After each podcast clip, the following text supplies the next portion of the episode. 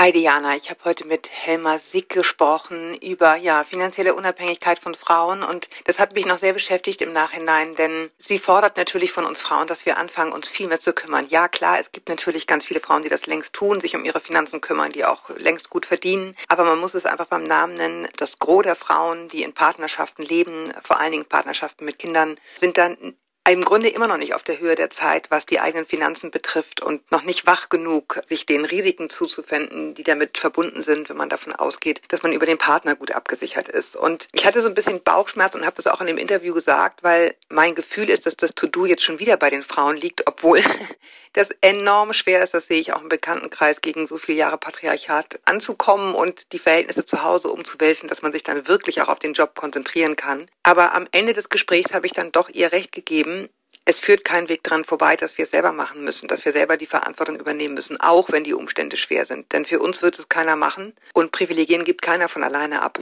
Also, To-Do für uns und ich finde es total hörenswert, was sie dazu zu sagen hat. Insofern hör mal rein.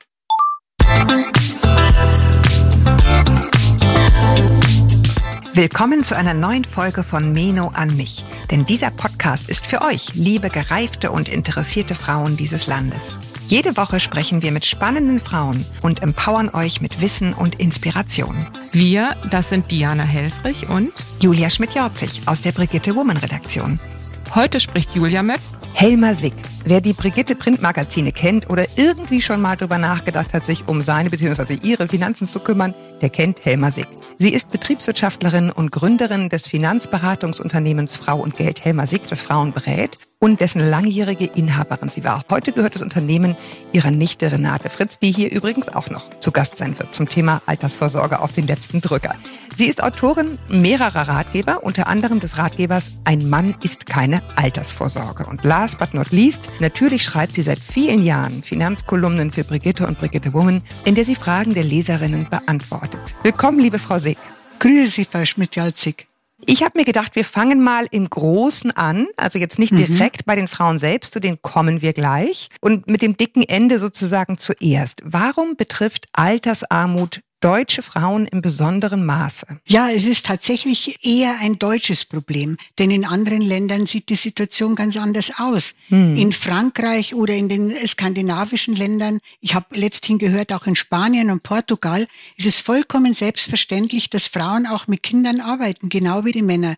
Und dass der Staat halt Infrastruktur bereitstellt, damit das möglich ist. Und in Deutschland wird diskutiert, diskutiert, diskutiert. Wir haben vor 50 Jahren, also wir Frauen, ich, in der Frauenbewegung damals vor 50 Jahren schon gefordert, mehr Kindergartenplätze mit besserer Qualität, gleiche Bezahlung für Frauen und Männer, Abschaffung des Ehegattensplittings, das ja ein großes Hemmnis ist auf dem Weg in die Berufstätigkeit, wenn man Kinder hat. Also das funktioniert bei uns nicht und das würde jetzt zu lang dauern wahrscheinlich, wenn ich erkläre, warum das so ist. Es hat Gründe natürlich, die aber hauptsächlich nur in Deutschland liegen. Ja, wobei ich schon interessant finde, dieses Ehegattensplitting, ich finde, das liest man immer so und es ist irgendwie so ein gefährliches Halbwissen, was man hat. Mhm. Grob gesagt, was bedeutet das oder was mhm. verspricht mhm, es ja. und was verursacht es?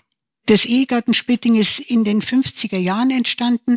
Damals hatten Frauen keine Ausbildung, waren auch in der Regel gar nicht berufstätig und man musste diese Ehe, diese Form der Ehe stützen.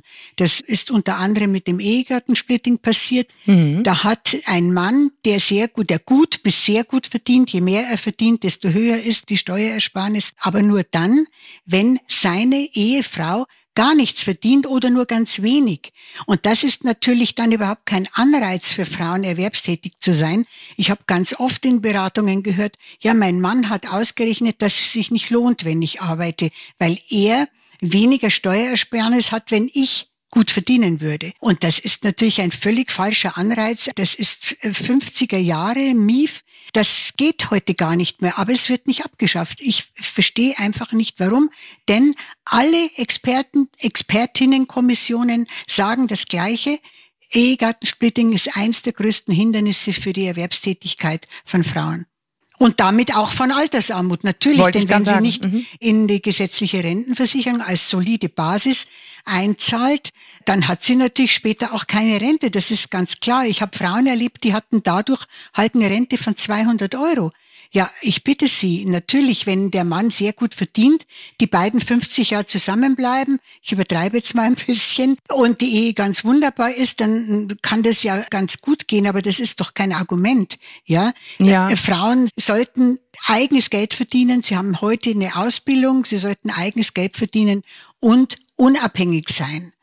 Ja, zumal man sagen muss, mit dieser Rente von einer Person, auch das kann natürlich nach hinten losgehen, wenn der Ehegatte zum Beispiel ein Pflegefall wird und dann dessen Rente aufgefressen wird von der Pflege. Ne? Das muss man sich auch klar machen. Also da habe ich wirklich ganz schreckliche Dinge erlebt, wenn zum Beispiel die Ehefrau nicht gearbeitet hat. Ich denke gerade an eine, die hatte 200 Euro Rente, der Mann mhm. eine Rente von 2000, aber er wurde nach einem Schlaganfall ein Pflegefall, kam in ein Heim, weil das zu Hause einfach nicht ging. Sie konnte das natürlich nicht machen dann ging seine Rente komplett für die Heimkosten drauf. Ja. Mhm. Und sie musste dann damals Hartz IV, jetzt Grundsicherung beantragen. Das ist doch keine Lebensperspektive. Ja, also da ja. denken aber Leute überhaupt nicht dran. Das hätte verhindert werden können, wenn die beiden, wenn sie schon dieses Lebensmodell wollen, eine Pflegezusatzversicherung gemacht hätten, die diese zusätzlichen Kosten abdeckt. Ja, ja, aber so weit denken die meisten Leute nicht. Dann kommt aber noch was anderes die Frauen verlassen sich oft darauf, ja Gott, also bei einer Scheidung werden doch die Rentenansprüche geteilt. Zum einen werden nur die Rentenansprüche geteilt, die während der Ehe entstanden sind. Ja, mhm. wenn also die Ehe nicht so lange gedauert hat oder der Mann zum Beispiel selbstständig war, dann hat er überhaupt keine Rentenansprüche aus der gesetzlichen Rente. Ja, ja und die Frauen heute heiraten ja spät. Ja, ne? heiraten noch spät, genau. Und dann kommt auch noch dazu, es haben doch auch nicht alle Männer so eine Rente, dass sie später für zwei Haushalte reicht. Hinzu kommt, ich glaube, dass die wenigsten wissen, dass diese Rente auch noch Abzüge hat. Ja, ne? natürlich. Das ist ja keine also, Nettorente, sondern genau, eine Bruttorente. Steuern und Krankenversicherungspflegeversicherungsbeitrag. Da kommen also etwa, habe ich notiert, irgendwann mal 20 Prozent der Rente gehen etwa noch weg von irgendwas mit ein paar hundert Euro. Ne? Ja, okay, ja, das ist jetzt mal so ein bisschen das, das große Ganze. Mhm. Noch eine letzte Sache zum großen Ganzen. Ja. Viele Frauen dieser Generation, zu der ich mich zähle, mhm. haben ja lange ausgesetzt, lange in Teilzeit gearbeitet mhm. oder verdienen aus verschiedenen Gründen sehr wenig. Mhm. Zum Beispiel, weil sie in einem Care-Beruf arbeiten, die traditionsgemäß unterbezahlt genau. sind, sowas wie Krankengymnasten, genau. Logopäden und so weiter, Logopädinnen. Genau. Wie privat ist die Entscheidung, eine Hausfrauenehe zu leben oder jahrelang auszusetzen oder viele, viele Jahre nur in Teilzeit zu arbeiten. Mhm. Man würde ja denken, das ist eine private Entscheidung. Ja. Wir, wir, entscheiden uns so zu leben ja, ja, und, wir genau. und wir tragen das Risiko. Ja. Aber in Ihrem Buch sagen Sie, na ja, es ist schon so, dass die Gesellschaft die Kosten für diese Entscheidung trägt. Inwieweit? Das sind mehrere Ebenen. Die eine Ebene ist, und die ärgert mich immer wieder, diese Frauen haben alle eine Ausbildung, sagen wir mal ein Universitäts- oder Hochschulstudium, das kostenfrei ist. Das zahlen also wir alle, ja. Das ist auch in Ordnung so, wenn sie, wie das gedacht ist, später im Erwerbsleben durch Steuern und Sozialabgaben wieder was zurückgeben. Wenn sie das aber nicht tun oder nur ganz gering tun, dann ist es eine Vergeudung von Ressourcen sowieso, aber geht auch zu unser aller Lasten. Das ist das eine. Wenn dann auch dieses gewählte Modell nicht aufgeht, es zur Trennung kommt, die Frau aber kaum eine Rente hat, von der sie leben kann, der Mann sich anderweitig so abgesichert hat und sie weiß das gar nicht und es passieren da ja alle möglichen Dinge bei Trennungen, dann kann es sein, dass sie Grundsicherung beantragen muss, also staatliche Hilfe, die wiederum wir alle bezahlen. Ich finde das nicht in Ordnung. Ja, also das ist ja. ein Gedanke, den die meisten gar nicht haben.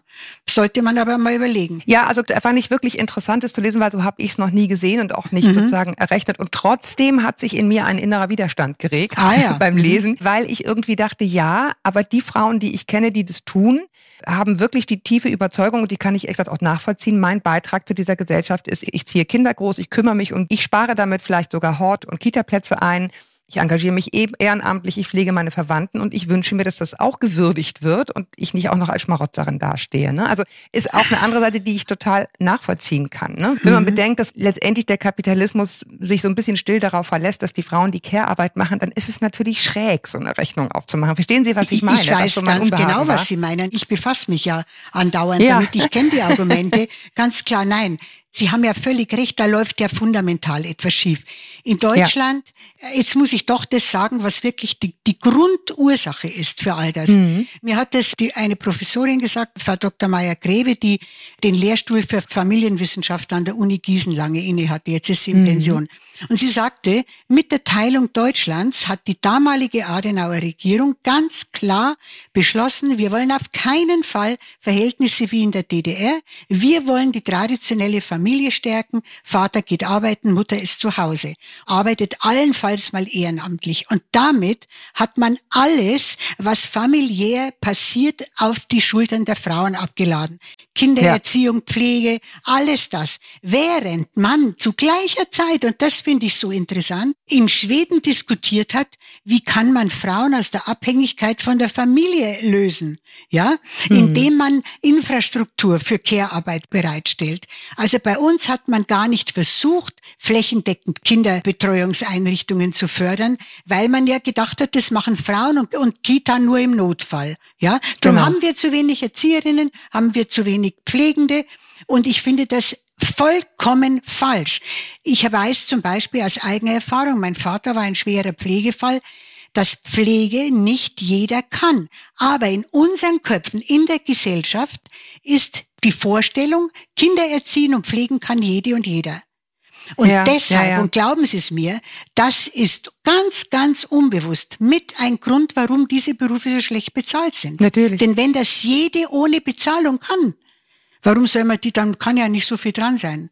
Das kann aber nicht jede und jeder. Ja, ich bin aber total froh, dass wir diese Wolte nochmal geschlagen haben, weil das ist ein Setting, ja. in dem die Frauen nur verlieren können. Absolut. Ja. ja und genau. wir haben zwar heute, äh, ne, es hat sich viel getan. Ne, ja. Ne, die Quote der Frauen ja. an den Unis ist hoch, Klammer Doch. auf, in ja. den Führungsriegen immer noch zu niedrig, Klammer zu. Aber es hat sich schon was getan, aber in dieser Grundannahme. Ja. Und ich glaube, das merken auch viele Frauen, wenn es ans Pflegen der Eltern geht. Ja. Äh, ne, der, der Bruder wohnt, weiß ich nicht, 1000 Kilometer entfernt und die Schwester nah dran, na wer macht's, ja? Und ich glaube, da müssen wir einfach, da, da sind wir noch lange nicht da und es genau. liegt aber nicht an den Frauen. Also nicht nur. Wir wollen auch gleich nochmal drüber sprechen. Und ich weiß, dass zum Beispiel in Schweden Pflege bezahlt wird aus Steuern und Zuschüssen und dass die ganz wunderbar mhm. abgestimmte Pflegesysteme haben, also so dass jede Familie die für sie richtige Lösung finden kann. Ja, und ich kann Ihnen sagen, in Deutschland kann ich Ihnen aus Erfahrung ja. sagen, wenn die Familie pflegt, kriegt sie weniger Geld als die examinierten ja. Kräfte. Ja. ja, ja. Nein, nein, das ist vollkommen verkehrt und deshalb auch. Also ich finde, ich hoffe, Sie verstehen mich recht. Ich bin selbst Mutter und Großmutter. Ich bin aber immer schon der Meinung gewesen, private und öffentliche Erziehung müssen Hand in Hand gehen. Ja? ja, wenn jetzt, jetzt, das ist vielleicht etwas provokativ und ich hoffe, Sie sind nicht sauer auf mich, wenn ich das sage. Nein, um Nein. Wissen Sie, für rein private Erziehung gibt es keinen Qualitätsnachweis, kein nachprüfbares Arbeitsergebnis. Warum soll das gefördert werden? Natürlich braucht ein Kind, wenn es ganz klein ist, seine Eltern. Dafür gibt's die Elternzeit. Ja? Und wenn das noch länger dauern sollte, wenn das beide beschließen, dann müssen sie finanziell eine Regelung finden. Aber wenn jemand sagt, ich erziehe mein Kind ganz allein, ja, woher weiß ich, ob das gut geht? Auch in besten Familien passieren Dinge, die nicht in Ordnung sind oder werden Kinder zu sehr verwöhnt oder auch vernachlässigt oder es gibt Misshandlung oder Missbrauch oder alles Mögliche. Es gibt kein Auge, das da drauf schaut. Ich finde das nicht in Ordnung und drum ja. muss sich beides ergänzen und das ist für mich kein Argument. Ich finde, ab einem bestimmten Alter sollte jedes Kind unter anderen Kindern in einer Kita sein. Okay, jetzt lassen Sie uns nochmal zu den Finanzen zurückkommen. Ja, gerne. Ich teile Ihre Auffassung in Teilen. Zu der Verantwortung der Männer bei diesem Spiel kommen wir gleich ja, noch. Deswegen genau. will ich mir das noch aufsparen. Ja. Aber lassen Sie uns mal zu den Frauen selber kommen. Mhm. Denn wir haben jetzt gesagt, die Voraussetzungen sind nicht ohne. Ne? Also mhm. für Frauen sich da irgendwie rauszuarbeiten. Ich würde jetzt, wenn es okay ist, gleich im Anschluss gern zu so ganz konkreten Beispielen von Lebenssituationen von Frauen kommen, wo wir mal schauen, was können die eigentlich machen. Mhm. Weil die Frauen, die uns jetzt zuhören, sind natürlich Frauen, wenn sie nicht Karriere gemacht haben und Führungskraft sind und das eh alles und längst erledigt haben. Aber viele dieser Generation sind eben jene, die sich in diese Lage manövriert haben ja. und jetzt denken so, oh, okay, ich mhm. verstehe, was die Frau sagt, aber was mache ich denn jetzt? Ja, mhm. ja jetzt hocke ich drin, jetzt komme ich nicht mehr raus, ich merke, der Mann mhm. stellt auf stur oder wer auch immer, oder das ist schwierig, was mache ich jetzt?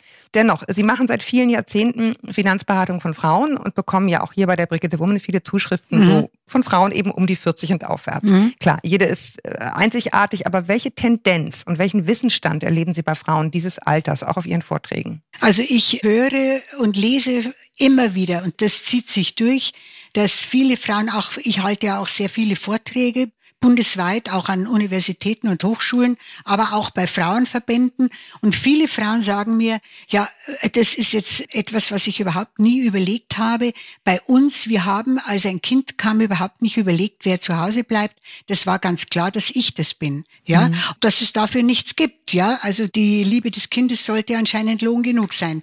Und heute, ich verlange, dass beide diskutieren, wollen wir ein Kind, wer bleibt zu Hause? Das ist natürlich für die Zuhörerinnen wahrscheinlich zu spät. Genau. Aber ich sage es nur, es muss im Kopf einmal die Vorstellung sein. Das kann man ja später nochmal machen und sagen, ich habe so und so viele Jahre zu Hause verbracht, nichts dafür bekommen, obwohl ich unser gemeinsames Kind erzogen habe. Ich habe dadurch eine Rentenlücke. Ich gehe jetzt mal zur deutschen Rentenversicherung und lass mir ausrechnen, wie hoch diese Lücke ist. Und dann, lieber Partner, lieber Ehemann, möchte ich gerne, dass aus dem Familieneinkommen da ein Sparplan für mich eingerichtet wird, damit ich nicht die bin, die dann die finanziellen Nachteile zu tragen hat. Hey, ich bin Laura, Gastgeberin der Masterclass Finanzen. Wir von der Brigitte Academy haben ein Online-Coaching-Programm entwickelt, das dir hilft, endlich deine Finanzen in den Griff zu bekommen.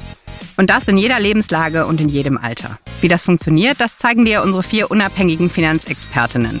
In acht Wochen unterstützen wir dich mit Videos und Übungsaufgaben. Und in Live-Sessions und Kleingruppentreffen kannst du außerdem all deine persönlichen Fragen stellen.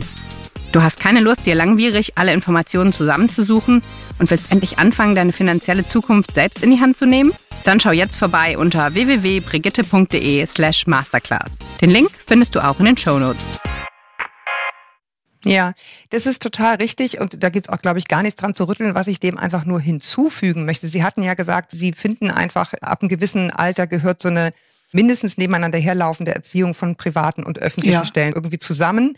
Aber ich möchte schon noch mal darauf hinweisen, also ich habe jetzt Kinder, die älter sind, ne? wir gehen jetzt irgendwie auf die 18 zu. Ja. Also die kann man schon gar nicht mehr von Kindern mhm, sprechen, aber ja. eins davon ist noch jünger. Ja. Und dennoch erlebe ich, dass da natürlich trotzdem unheimlich viel Gehirnschmalz reingeht, sage ich mal. Mhm. Ich wage zu behaupten, und ich sehe das auch bei ganz vielen Frauen in meinem Umfeld, die ja nun extrem privilegierte Frauen sind, mhm. ja, also mhm. mit im Grunde total netten Männern, die definitiv auf dem Weg sind. Wenn es dann hart auf hart kommt, ne, also wirklich beide Vollzeit oder mal mindestens Vollzeit nah, sind die Frauen diejenigen, die wissen, wie ist der Impfstatus der Kinder? Ja. Wann sind eigentlich die Ferien? Wie heißt ja, die natürlich. Babysitterin? Wann muss das Geld für ja. die Nachhilfelehrerin überwiesen werden? Ja. Und ehrlich gesagt, ich finde es total gut, dass Sie sagen, die Frauen müssen kämpfen und müssen dafür, aber die Männer müssen jetzt auch mal mitziehen auf diese Ja, Gebiete. natürlich. Ja, natürlich. nein, so. nein, da verstehen Sie mich völlig falsch. Ich bin absolut nee, nee, der Meinung. Und ich sehe, dass ja. das geht in meiner Familie. Also mein mm. Sohn und meine Schwiegertochter haben sich die, bei beiden Kindern die Elternzeit geteilt. Mein mhm. Sohn, sagt meine Schwiegertochter, ist die bessere Mutter. Der kümmert sich um alles, ja. Der macht die Hausarbeit, der kocht. Die teilen sich wirklich alles. Also. Genau, dann geht's. Dann dann geht es natürlich. Aber wissen Sie, das ist ein echtes gesellschaftliches Problem. Und Sie wissen ja auch, wenn eine Gruppe von Menschen, in dem Fall die Hälfte der Menschheit, nämlich Männer, Privilegien hat, dann geben sie die in der Regel nicht freiwillig auf. Also drum sage ja. ich ja immer, wir müssen die Frauen stärken, dass sie etwas verlangen, dass sie fordern. Ich kann an Männer hinreden, so viel ich will. Wenn sie es nicht hören wollen, dann werden sie es nicht tun. Aber wenn man den ja. Frauen aufzeigt, welche Konsequenzen ihre Entscheidungen haben oder ihr gewähltes Lebensmodell haben kann, dann werden sie wach und dann beginnen sie mit ihrem Partner zu reden, zu streiten, zu diskutieren und vielleicht Lösungen und hoffentlich Lösungen zu finden. Das so ist es. Es ist nicht, dass so sich die Männer aus der Verantwortung entlassen. Nee, nur, es war auch gar nicht äh, gegen sie gerichtet. Ich wollte es nur, mir war es nur wichtig, das nochmal zu sagen, ne? Weil im, im, im, ja. im täglichen merke ich so in meinem ja, Umfeld, natürlich. das liest man ja überall, dass die Frauen, die dann sagen, so jetzt mache ich es einfach, ja. dann irgendwann erschöpft zusammenbrechen, weil halt das Mitziehen des Partners dann irgendwie doch im Detail fehlt. Also da will ich aber noch was dazu sagen. Also ich will jetzt zum besseren Verständnis immer sagen, ich bin Feministin. Mhm. Aber ich sehe ganz genau, was bei Frauen schiefläuft. Ja, ich will ja nicht, mhm. dass Frauen immer die Opfer sind. Wir sind jahrhundertelang gewesen und in Teilen der Welt immer noch. Aber wir müssen in Mitteleuropa keine Opfer mehr sein, wenn wir uns auf die Hinterfüße stellen. Ja, und ich ja. höre schon auch, das habe ich in Vorträgen erlebt, mhm. dass junge Männer sich melden und sagen, ihre Vorstellungen in allen Ehren, aber meine Partnerin traut mir überhaupt nicht zu, dass ich mich gut um unser Kind kümmern kann. Hm. Ich glaube, ich habe Ihnen das Beispiel erzählt von zwei Männern, die mit ihren Kindern auf eine Hütte fahren wollten in den Bergen. Und er sagte, wir waren noch nicht mal auf der Autobahn. Ging schon äh, das Handy, ja. Äh, hast du auch das Fenster zu? ja, und hat sie ja, ja, genau. gespuckt. Nein, sie hat nicht gespuckt. Hast du dies, hast du jenes? Und er hat gesagt, ich habe einfach keine Lust mehr. Und da, das ist schon ein Fakt, das sagen nämlich wirklich viele. Und wenn Frauen ehrlich sind, geben sie das auch manchmal zu, dass Frauen oft auch nicht loslassen können, ja, oder dass sie, wenn der Mann was macht, dann ständig rumnörgeln, dass es nicht richtig gemacht ist. Also ja. das geht auch. Aber nicht. lassen Sie uns mal, äh, also Sie haben recht, glaube ich mhm. sicher. Ich mhm. würde jetzt gern einmal wirklich zu den Frauen kommen, die unseren Podcast hauptsächlich, wo sozusagen diese Kleinkindphase vorbei ist und wo die merken, so jetzt ja. möchte ich mich eigentlich rausbewegen. Aha. Zu konkreten Beispielen. Ich sag mal so, eine Frau war jetzt fünf bis zehn Jahre aus dem Berufsleben. Das kommt übrigens unter jungen Frauen auch nicht so mhm. selten vor, mhm. ja. weil der Mann genug verdiente und sich um die Kinder kümmerte. Und jetzt will mhm. sie zurückkehren.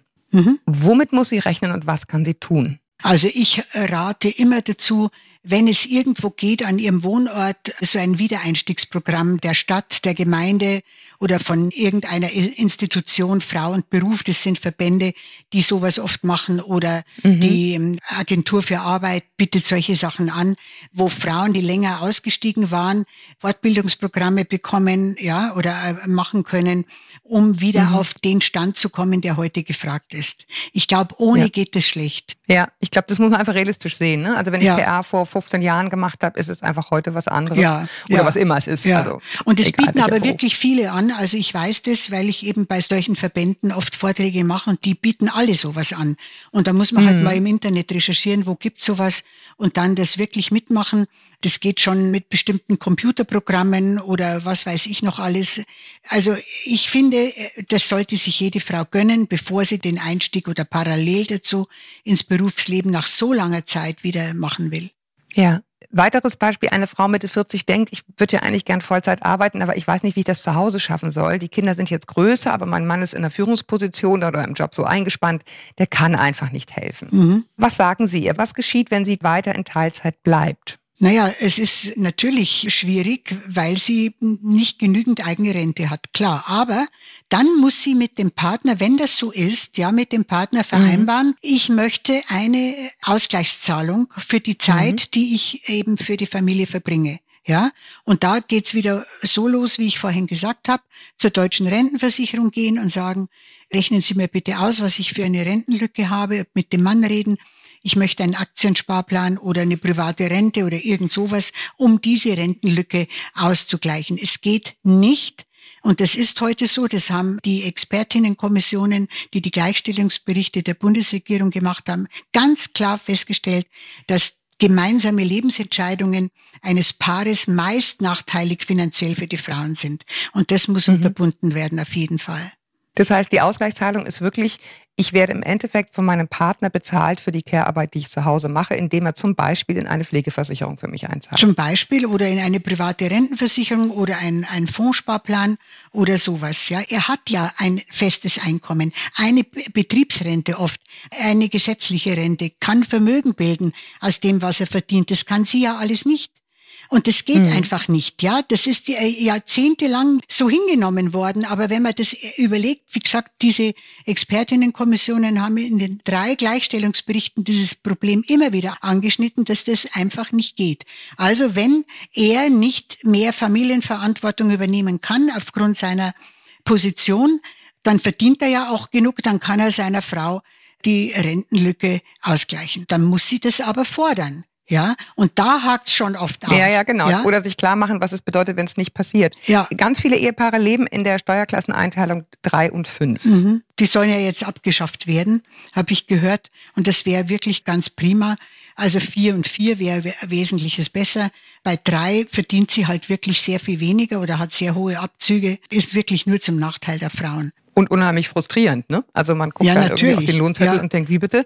Na? Dafür lohnt in Anführungsstrichen es sich wirklich nicht. Naja, und es ist so, dass dieses geringere Einkommen auch die Grundlage ist, wenn sie in die Lage kommen müsste, staatliche Leistungen in Anspruch zu nehmen. Das ist dann die Grundlage dafür. Das heißt, sie verzichtet auf Geld, ja. Das Nettoeinkommen. Das Nettoeinkommen, genau. Aha. Aber wie gesagt, das ist ein Nebeneffekt. Ja. Hoffentlich bald Geschichte. Ja, ist hoffentlich bald Geschichte. Ich weiß, dass das abgeschafft werden soll und zwar tatsächlich nicht nur im Koalitionsvertrag. Her damit.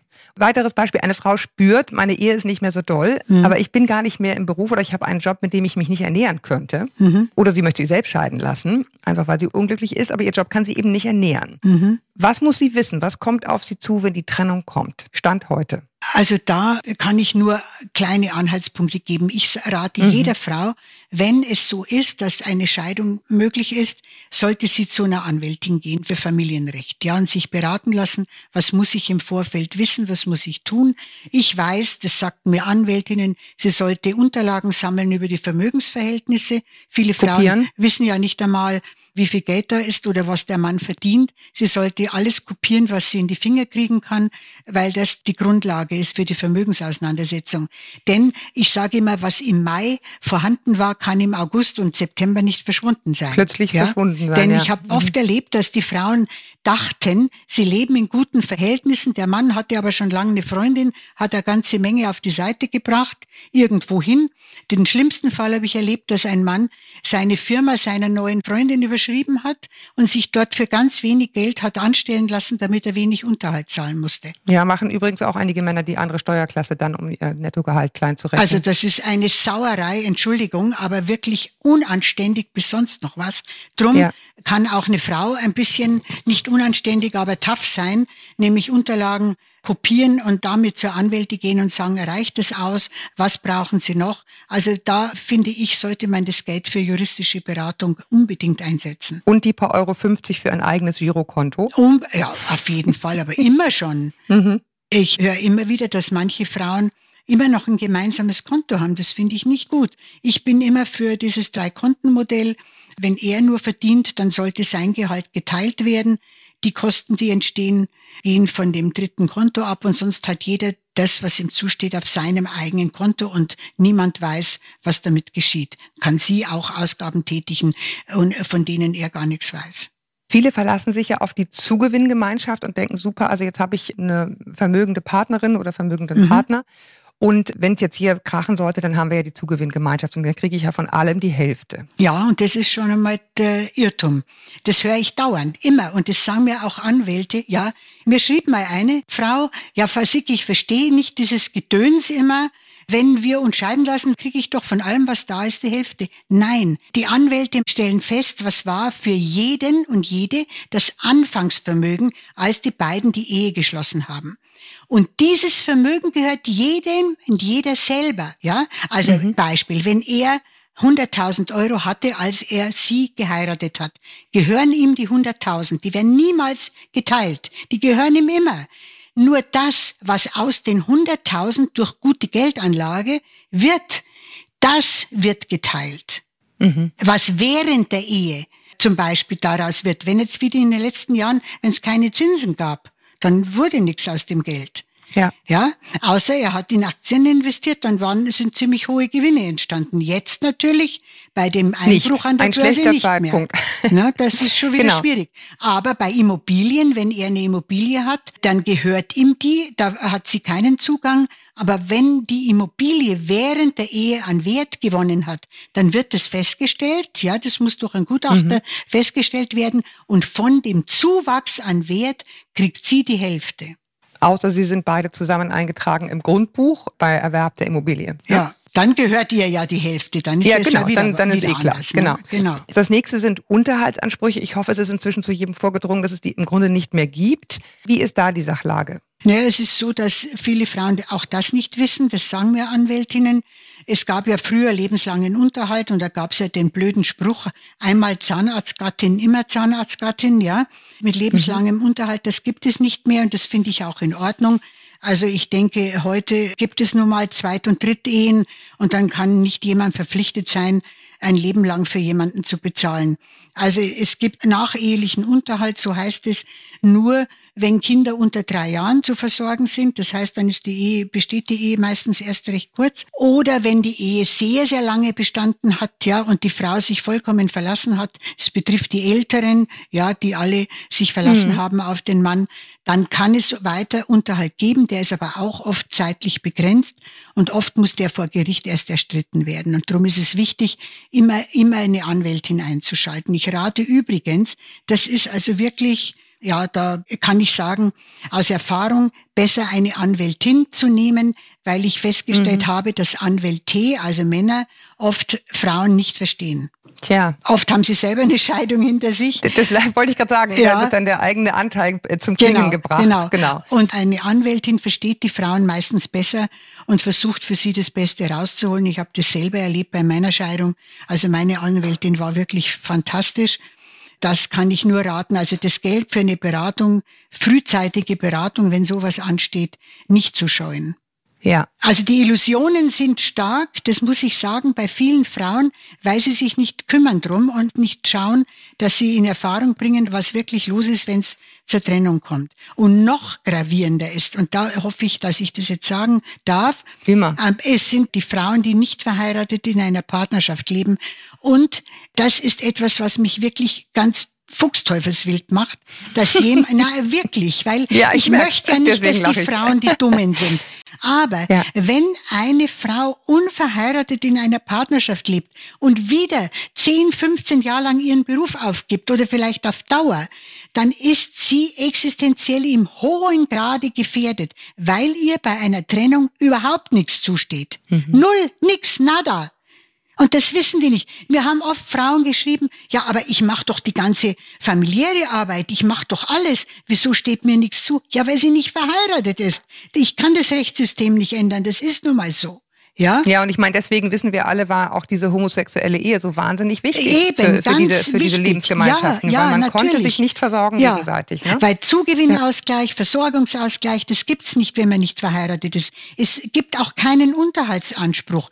Und noch ganz schlimm, das habe ich mehrfach erlebt. Sie sehen, ihr regt mich auf, gell? Ja, ich, Entschuldigung, ich, ich will es gar nicht auslachen, aber ich merke, Nein, ich finde es super. Ich Mich regt auch auf. Dass es den Frauen gut geht. Nein, ich habe so oft erlebt, also sage ich Ihnen ein Beispiel. Vor 20 Jahren kam eine Frau zu mir, die mit einem sehr reichen Mann zusammenlebte. Der wollte aber nicht heiraten, weil er offenbar in der ersten Ehe schon so schlimme Erfahrungen gemacht hat. Und sie hat den Haushalt geführt und also habe ich gesagt, ja, Sie müssen mit ihm reden. Er muss Ihnen eine Art Gehalt zahlen, er muss für Ihre Altersvorsorge einstehen und er muss ein Testament zu Ihren Gunsten machen. Ja, mache ich. Jetzt, nach 20 Jahren, kam sie wieder ich mache ja selbst keine Beratungen mehr, aber eine unserer Beraterinnen, zu der sagte sie, ja, ich muss gestehen, ich habe alles das nicht gemacht, was die Frau Sick mir geraten hat. Aber jetzt war der Mann gestorben und geerbt hat der, der Sohn aus erster Ehe. Sie ist jetzt Mitte 50, verdient immer noch nichts, weil sie nie berufstätig war und muss Sozialhilfe beantragen. Das ist in dem Fall aber verstehe ich das überhaupt nicht. Ich habe null Verständnis dafür, denn das ist fahrlässig. Sie hat alles gewusst. Ich habe ihr alles gesagt. Sie hat nicht sich getraut, mit ihm zu sprechen. Ja, total fahrlässig, teile ich hundertprozentig. Ich finde es nur interessant, dass eben genau diesen Schritt, die Dinge zu erkämpfen, mhm. sich offenbar viele Frauen fürchten. Und ich glaube, gerade Frauen, genau. die in den Wechseljahren sind, wissen, wie unbeliebt man auf einmal wird, wenn man sich anfängt ja. zu zanken. Ja. Äh, es ist schon ein Kampf. Und es kann, oder sagen wir so, es kann ein Kampf werden. Ja. Und man muss für den schon bereit sein. Also genau wie Sie eingangs gesagt haben, ich glaube, dass viele Männer, wie gesagt, ich will jetzt gar nicht alle über einen Kampf scheren, ist eh klar hoffentlich, aber ja, ja, klar. sich sozusagen der Privilegien, die sie qua Geburt und qua mhm. Geschichte ja. haben, überhaupt nicht bewusst sind, bis zu dem Moment, wo jemand sagt, so jetzt möchte ich was abhaben. Vom Ganz Kuchen. genau. Und dann wird es natürlich in Beziehungen sehr schmerzhaft Ganz teilweise. Genau. Und ich glaube, dass diese Auseinandersetzung fürchten viele Frauen. Aber es gab schon vor 50 Jahren von Simone de Beauvoir einen wunderbaren mhm. Spruch, die sagte, wenn Frauen nichts fordern, bekommen sie das, was sie fordern, nämlich nichts. Mhm. Wir müssen das uns auf den Weg machen. Wir müssen streiten und ich bin aber der Meinung und ich habe sogar da positive Erfahrungen gemacht, auch bei Frauen wenn sie nicht gefühlig auf den Mann da zugehen mit Forderungen, sondern mit Fakten. Ja? Mhm. Also Fakten, schau mal, ich war bei der deutschen Rentenversicherung und das ist wirklich nicht wenig, auf was ich da verzichtet habe, weil ich für die Familie da war. Ich denke, es ist jetzt an der Zeit, dass du was für mich tust. Ja, also Männer, das ist, habe ich erlebt, reagieren meist auf Fakten besser als auf Gefühle. Ja, und ich glaube, das Zweite ist einfach auch so ein Selbstbewusstsein in Sachen Finanzen. Absolut. Ich glaube, da tut sich bei den Frauen Ja. schon ziemlich viel. Ja. Übrigens gibt es einen ganz tollen, wie ich wirklich finde, das sage ich jetzt nicht, weil ich hier arbeite, sondern wirklich einen ganz tollen bei der Brigitte Academy einen Finanzkurs. Ja, ja, Und genau. wo man einfach wirklich mal diese Scheu ablegt und dieses Gefühl von, oh, das, damit kenne ich mich irgendwie nicht aus und Höhe Aktien. Genau. Also letztendlich so ein Buch mit sieben Siegeln ist es in den einfachen Dingen nicht. Ich würde jetzt natürlich nicht mein ganzes Geld in eine Coca-Cola-Aktie stecken. Ja, Ja, ja, niemals. Aber sozusagen, Ja. ja, natürlich nicht. Aber sich mal daran zu wagen, Ja, mal damit zu ja. spielen, das auszuprobieren und einfach auch mal zu gucken, wie kann ich cashen ja, wenn ich genau. schon schlecht verdiene. Ich glaube, das ist, das ist einfach total wichtig und das kann man im Grunde in jedem Alter anfangen, kann ich aus Erfahrung sagen. Absolut. Und da darf ich vielleicht auch nebenbei auf unser neuestes Buch hinweisen. Das heißt Frau und Geld, wie Frauen finanziell unabhängig werden. Da steht all das drin. Also die Irrtümer, denen Frauen unterliegen, aber auch Verlinken wir natürlich das Buch. aber auch alles, was Frauen wissen müssen zur Vermögensbildung in jedem Lebensalter, vom ersten Job bis hin zur Frau, die bald in Rente geht oder schon in Rente ist. Also das ist wirklich 320 Seiten geballtes Wissen aus 35-jähriger Erfahrung. Super, das kommt auf alle Fälle in die Shownotes. Ja, prima, da freue ich, Ich mich. will noch ein ganz letztes Ding noch, ein, Ja. ein letztes Beispiel, was glaube ich sehr häufig vorkommt. Ja. Wir haben einen Handwerksbetrieb oder sagen wir mal irgendwie einen Familienbetrieb. Ja. Es läuft so lala, gut genug, aber nicht Bombe. Mhm. Und um zu sparen, arbeitet die Frau im Betrieb mit und zwar auf Minijobbasis. Genau. Mhm. Was nu? Das passiert ganz, ganz oft. Das ist eigentlich üblich, ja, Mhm. dass sie mitarbeitet für nix, ja, oder auf Minijob-Basis. Ich fand das mal so grotesk. Ich habe einmal eine Folge einer Serie gesehen im ersten Programm in der ARD, die Kanzlei. Ja, also ganz nette, lustige Abendserie. Da ist eine Frau Sekretärin in dieser Anwaltskanzlei, hat aber einen Mann, der Jurist jetzt ist und selber eine Kanzlei aufmachen will. Und das sagt er zu ihr, ja, wenn ich dann die Kanzlei habe, dann kannst du doch bei mir arbeiten, dann habe ich weniger Kosten. Und ich dachte, sehen Sie, das sind die Dinge, die sich bei den Leuten einbrennen. Ja? Warum sagt in einem Film im Jahr 2022 jemand sowas? Ja? Naja, weil er weiß, dass es häufig so ist. Ja, genau. Ne? Und das geht Realität nicht. abbilden. Das geht nicht. Also ich bin dafür, dass wenn Frauen mitarbeiten, dass sie ein sozialversicherungspflichtiges Gehalt haben. Das kann vielleicht nicht das höchste sein, aber es sollte ein normales Gehalt sein und nicht Minijob. Ja, wenn jemand 15 Jahre lang über einen Minijob in die gesetzliche Rente einzahlt, entstehen 70 Euro Rente. Das ist nicht einmal ein Taschengeld. Ja, Und es bringt im Endeffekt am Ende beide in Schwierigkeiten. Natürlich, Ne? Also das muss man absolut. wissen, es ist Ja. jetzt gespart, aber am Ende Ja, fällt es einem genau. auf die Füße. Sowas wie Risikolebensversicherungen, also zum Beispiel auch zur Unterhaltsabsicherung empfehlen Ja, Sie ja, sowas? das natürlich, ja, natürlich, aber das sollte eben eine gute Beratung ergeben. Was ist da angesagt? Was braucht man? Auf jeden Fall, ich bin für jede Art der Absicherung, die Frauen für sich fordern. Mehr kann danach nicht kommen, Frau Sick. Jetzt haben wir einen Parforce-Ritt gemacht sozusagen durch, Ja, genau, durch alle möglichen genau. Themen. Ich fand es toll, dass wir mal so einen Überblick haben. Wir werden uns den einzelnen Dingen auch noch in diesem Podcast viel intensiver widmen. Aktien, ET, Genau. ET, ETFs, keine Ahnung, alles mögliche. Ja, da ist sie, die, die ist die Spitzenfrau dafür. Mein Ja. Thema ist jetzt, sie ist die weibliche Lebensplanung, ja, die Mhm. jetzt oft falsch läuft, weil die Frauen zu wenig wissen und dann das bittere Erwachen irgendwann später kommt. Ich sage Ihnen noch ein Beispiel, das ist mir gerade eingefallen, weil das ganz, ganz oft vorkommt. Zwei sind nicht verheiratet, leben zusammen, sie kaufen eine Immobilie. Also er kauft die Immobilie, weil er zahlt auch wohl das Geld oder vielleicht zahlt sie was mit. Und er zahlt die Immobilie ab und sie nimmt ihr Gehalt, sie arbeitet für den Lebensunterhalt. Ja, das ist verhängnisvoll, denn er zahlt seine Immobilie ab und schafft einen Wert. Und sie investiert ihr Geld in den Lebensunterhalt, hat keinen Beleg dafür, hat nichts, was sie zurückfordern kann. Ja, das ist jedenfalls kein Vermögensaufbau. schafft keinen Wert damit. Und das machen ganz, ganz viele. Und das ist wirklich, da schauen wir auch in den Beratungen drauf, wenn sowas passiert, die Frauen da auch aufzuklären. Also das nur als Warnung. Ja, nicht so etwas machen und immer sich lieber mal beraten lassen. Ich weiß nicht, ob Sie Erfahrung damit haben, aber mich interessiert es einfach. Mhm. Haben Sie Frauen oder auch Männer in gleichgeschlechtlichen Partnerschaften, wo dieses Problem ebenso virulent ist oder ist das wirklich ein Rollenbildding in klassischen heterosexuellen Beziehungen? Also es ist unterschiedlich. Wir haben öfter Frauenpaare, also Männerpaare nicht, mhm. aber Frauenpaare. Und es gibt Frauenpaare, wo die Konstellation ganz traditionell ist, ja. Also eine arbeitet, eine ist zu Hause. Aha, ach meine Güte, hört das nie das auf? Das gibt's hier genauso. Okay, gut. Ja, das hört nie auf. Aber es gibt natürlich gerade da auch viele ganz andere, die das anders machen. Ja, ich würde mal hoffen, dass der Anteil da anders ist, weil es eben jetzt in dem Falle, jetzt meine Frage zielt ab auf Frauen, Frauen, äh, zumindest eine Grundsensibilität da ist für diese Rollen. Das ist ne? in vielen Fällen der Fall, aber nicht in allen. Ja, na gut. Okay, also ich hoffe, wir haben ein bisschen zur Aufklärung beitragen können. Das ist mir ein großes, großes Anliegen. Ich danke Ihnen sehr, dass Sie das Anliegen teilen und da seit so vielen Jahren sich einsetzen. Und ich danke Ihnen, dass ich das alles sagen darf, weil alle, alle Medien, wenn sie was bringen, bewirken etwas.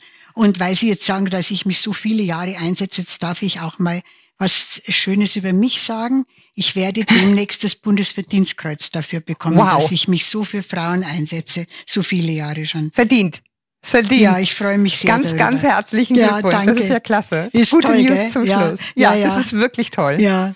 Und ich hoffe, es bleibt hängen, was Sie getan ich haben. Hoffe es auch, auch. Den, und ich, bei den jungen Frauen. Ich danke Ihnen, dass Sie das hören wollten und dass Sie auch meinen, dass Frauen das interessieren muss. Ich weiß, dass es Sie interessieren sollte.